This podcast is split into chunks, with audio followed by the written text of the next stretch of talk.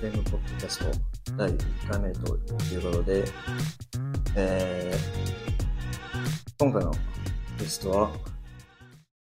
アニワくんです。まあ誰もいなかったんで、まあ今回はね、人がいなかったんで、えー、まあ私一人で、えー、まあ、第1回目のポッドキャストを進めていこうかなと、えー、思っております。でね、えー、そうですね、ポッドキャスト開設しました。ゲテファクのポッドキャストが、えー開設しまして、えー Spotify と、えー Apple Podcast の方で、えー聞けるという風になっております。まあ、ヒントとしては、まあ、まあ、気まぐれかな。だいたい月1ぐらいの、えー感覚で行こうかなと思っておるところです。まあ内容については、まあその時々の、まあタイムリーな話もしたりということで、で、えー、まあ時間は、まあ20分ぐらい話せればいいかなと感じかな。でね、今回は僕一人なんですけど、まあ次からは、まあ、ゲストとかもいうのも読んでいきたいって感じかな。まあ今回ね、みんな外泊してたりということで、まあ人がいないんで、今日は、まあ、はにわくんということで、感じかな。はい。じゃあ早速ね、えー、まあ、内容ということで、やっていくんですけども、えー、え YouTube 活動2周年につい2周年について、えー、サブちゃんも含めということで、まあそうだね、僕の YouTube チャンネルは、が、だから、初めて動画を投稿した、あの、インポスターで初勝利の投稿日が5月31日ということなんで、そっからカウントして2周年ということで、えー、まあそれにあたっての振り返り。まあ、そうだね。まあ、YouTube が、まあ2年ぐらいしたら、2年ぐらいでね、かなり編集技術も向上したし、向上したんですけれどもね、まあ、自分の、なんて言うんだろうね、一番しっくりくる YouTube の活動の仕方っていうのをま模索する、模索のあれだったね。特に去年は。まあだからいろんな動画投稿者の、例えば、キアイルーさんとか、あとはニールさんとかの動画形態を、まあ、模索っていうか、それを、の方式を試してみて、どれが一番自分にしっくりする、しっくりくる形で、まあ動画作れるかなっていうのをずっと探してきたって感じかな。まあ結局はね、自分が一番作りたい動画を作る。これが一番大事で、視聴者が喜ぶ動画も作る、動画を作ることも大事なんだけれども、まあ自分が一番ね、作りたい動画を作るのが一番自分らしさを出せるんで、で、その点についてね、僕の好きなあの、バンドの、ファンリパブリックの、ライアン・テダーさん、ボーカルの、もう、同じようなこと言ってて、まあ、引用すると、えーまあ、自身のバンドのことになると、えー彼の目標はヒット曲を作ることではなく、えー本物の芸術作品を作り出すことだけだと、えー言っておりましたと。えー100%本物で、えー僕自身の経験をリアルに映し出すものでないと、えーまあ、歌えないというふうにおっしゃってて、まあそうだよね。まあそこら辺が僕の動画のクリエイト活動と活動に対する思いがまあ非常にまあ似ていたなと感じましたね。でちょっと。うん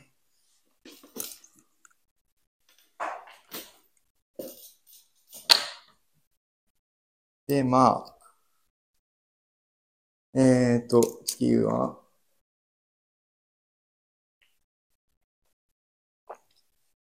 いや、でこれから、これからの、まあ、YouTube 活動は、まあ、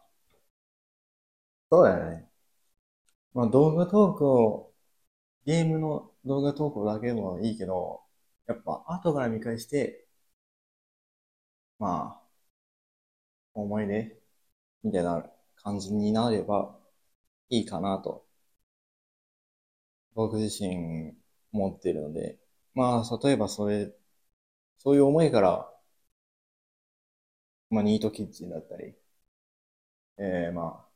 Vlog、旅の Vlog だったりっていうのが、っていうのをまあ出してきたんで、まあ引き続き、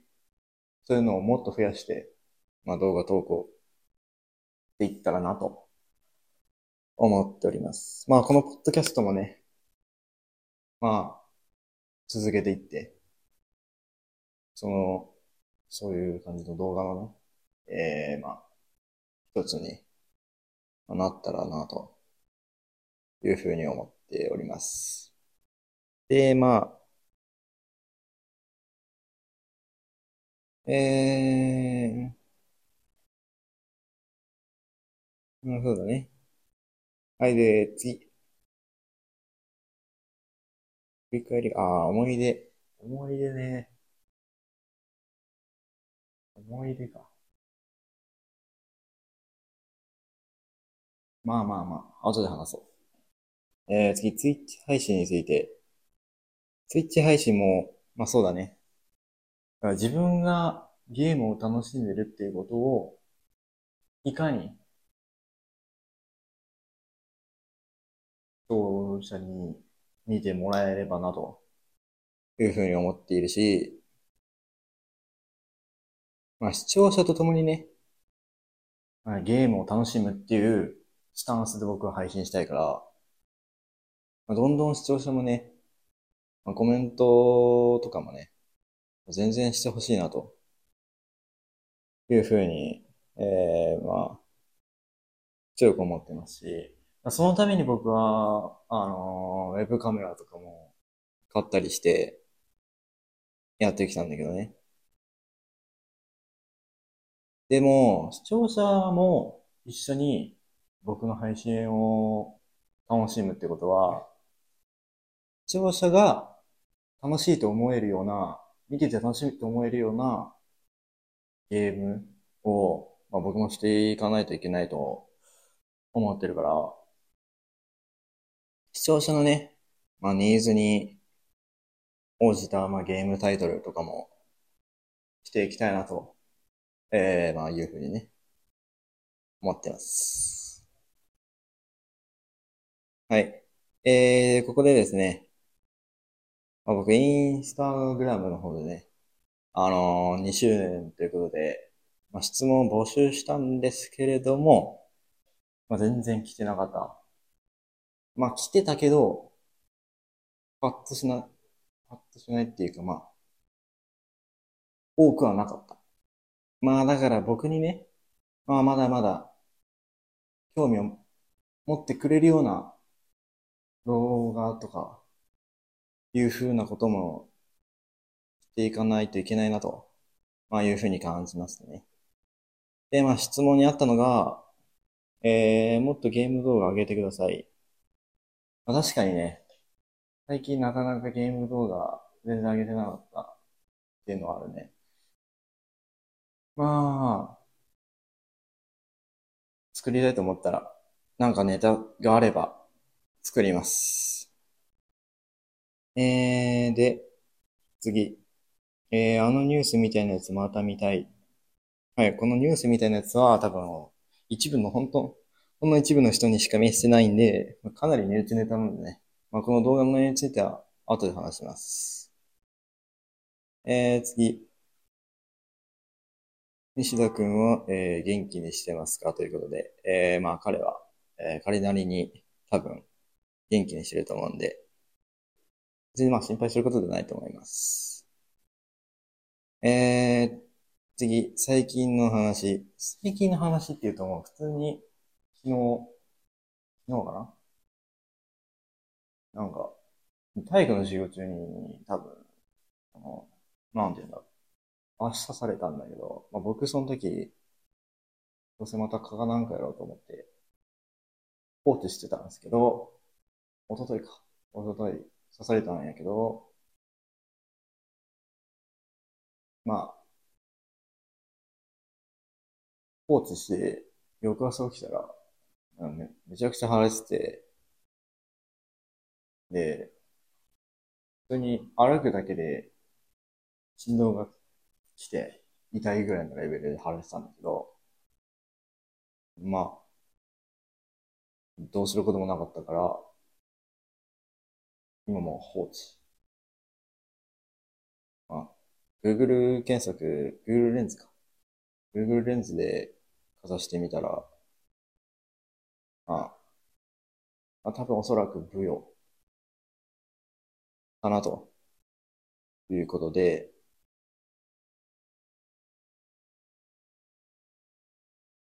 できてんのかな？ちょっと見てみます。できてるね。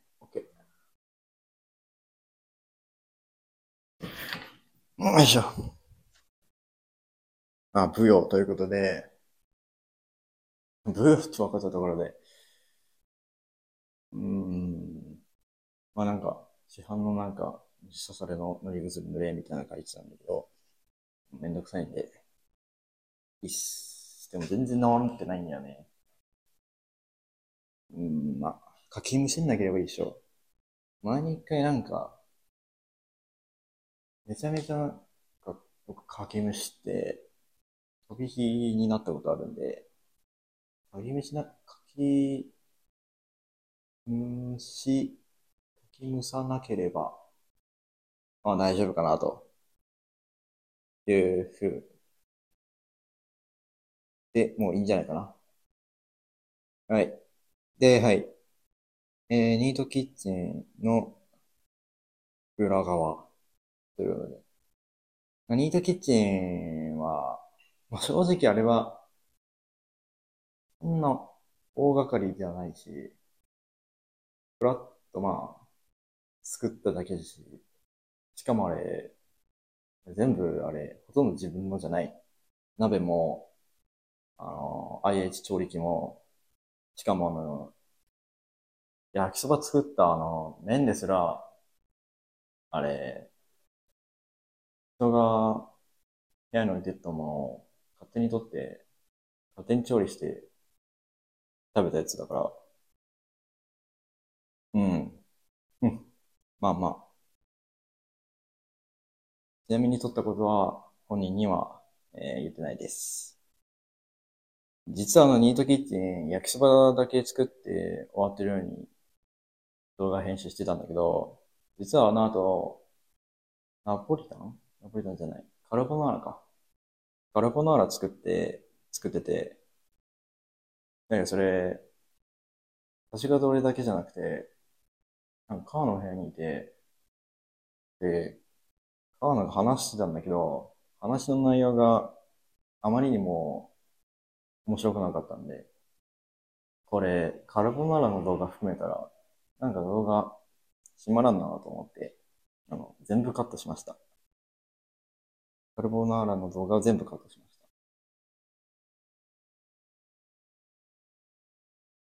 た。はい。まあちょっとカーンがいるとね、なんかね、うん。話の主導権奪われるんで、で、あいつ奪った割には別に大したこと話さないんで、自分のことしか話さないから、うん、別に、ちょっと、動画には今後出さないようにします。今後動画には出てきません。出てきたとしてもカットします。全部。よっぽど面白くない限りは多分動画には出てこないと思うんで。はい。えー、で、先ほど、次は、えっと、先ほど言っ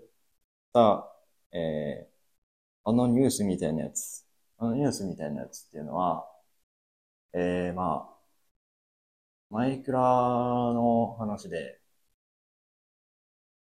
友達5人ぐらいかな ?5 人くらいでやってるマインクラフトのサーバーでの話で、まあ、ただ僕が、えー、カーナーが建てた家を、まあ、詳細に話さなくてもいいかな。壊したっていうのを、あの、BBC ニュースのニュース番組風に編集したってことですね。言語はもちろん、あの、イギリス英語で。で、日本語の字幕をつけて、まあ、編集したってやつで、まああれ、2分ぐらいの動画だけれども、結構その、英語の音声つけるのがだるくて、まあ編集時間は、編集時間は2時間半ぐらいだけど、英語の音声つけるのがだるくて、まあまあまあ、暇なんで、そんぐらいはしましたけれども、えー、まああのニュースみたいなやつまた見たいということで、まあ、またなんかあれば、そんな感じの動画も作っていこうかなと思っております。えー、次、えー、ゼータプレイオフ敗退の感想ということで、まあ僕はゼータの一ファンなだけで、だけで、何も関わりないんですけど、まあ、しかも僕は、バロラントをやってるわけでもない。CSGO は知ってるんだけど、CSGO を知ってる人あんまりいない感じではあるよね。CSGO って、バロラントの元となったゲームで、まあ、フォートナイトとパブ G みたいな関係、バロラントと CSGO の関係は、まあ大体フォートナイトとパブ G、PUBG というふうな関係。で、CSGO もバロラントみたいにディフェンダーとアタッカーで分かれて、まあ、そう、爆発物を、あの、設置する側と、それを取り除く側的な感じであって、僕 CSGO はしてるんで、まあ、バロラントのゲームルールもある程度分かってるから、まあ、楽しめてるんですけど、まあ、えー、ゼータプレイオフ敗退の感想ということで、まあそうだね、今年の、このバロラントチャレンジャーズツアーだっけ ?VCT、えー、マスターズ、マスターズは東京で開かれるということで、えー、このゼータのえー、バロラント部門の IGL のラズさんも、短い選手人生の中で、自分のしてるゲームが、ゲームの世界タイトルが東京で、日本の、日本で、東京でね、行われるってことは、多分ないと。めったにないということで、まあ、マスターズ東京進出したいって語ってたんですけれども、えー、まあ、残念ながら。いや、本当に残念ながらですよね。結構、スケジュールがハードでしたもんね。全然なかったもんね。もう、一日挟んで次試合みたいな。試合で一日挟んで次も試合みたいな感じで、相当多分きつかったと思いますね。あの、韓国、韓国での日程は。まあ、よく頑張っていたなと思って、非常に応援したくなるような感じでしたね。で、まあ、プレイオフ敗退に、の後に、まあ、語ってたインタビューの記事見て、まあ、で、まあ、その後の日本に帰国してあからの動画見てると、まあ、さすが選手だなって感じで、もう、次の、次に、もう、気持ちが向かわってて。いやー、やっぱ、選手ってすごいですよね。って話です。はい。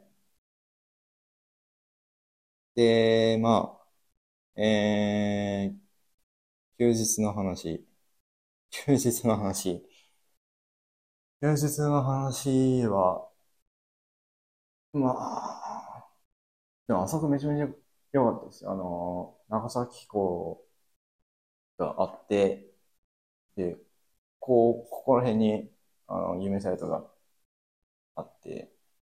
そこの、こう、長崎港から右に曲がったところの、あ、あそこ一帯のところ。の、あ、テラス、テラスっていうか、海沿いのテラスのね、カフェ、めちゃめちゃ良かったですよね。めちゃめちゃ良くて、海風が吹いて、全然日差しもちゃんとあれされてる、あれっていうか、日陰になってるんで、テラスは。海風吹いてて、すごい良かったし、なんせ値段がね、普通に、スターバックスとかに比べたら、全然安かったしね。まあ、非常に、あそこもう一回行きたいですね。ただね、出島町なんで、若干行くのがめんどくさい。長崎駅から路面電車乗り換えて、そこからまた徒歩で、まあ若干歩くんで、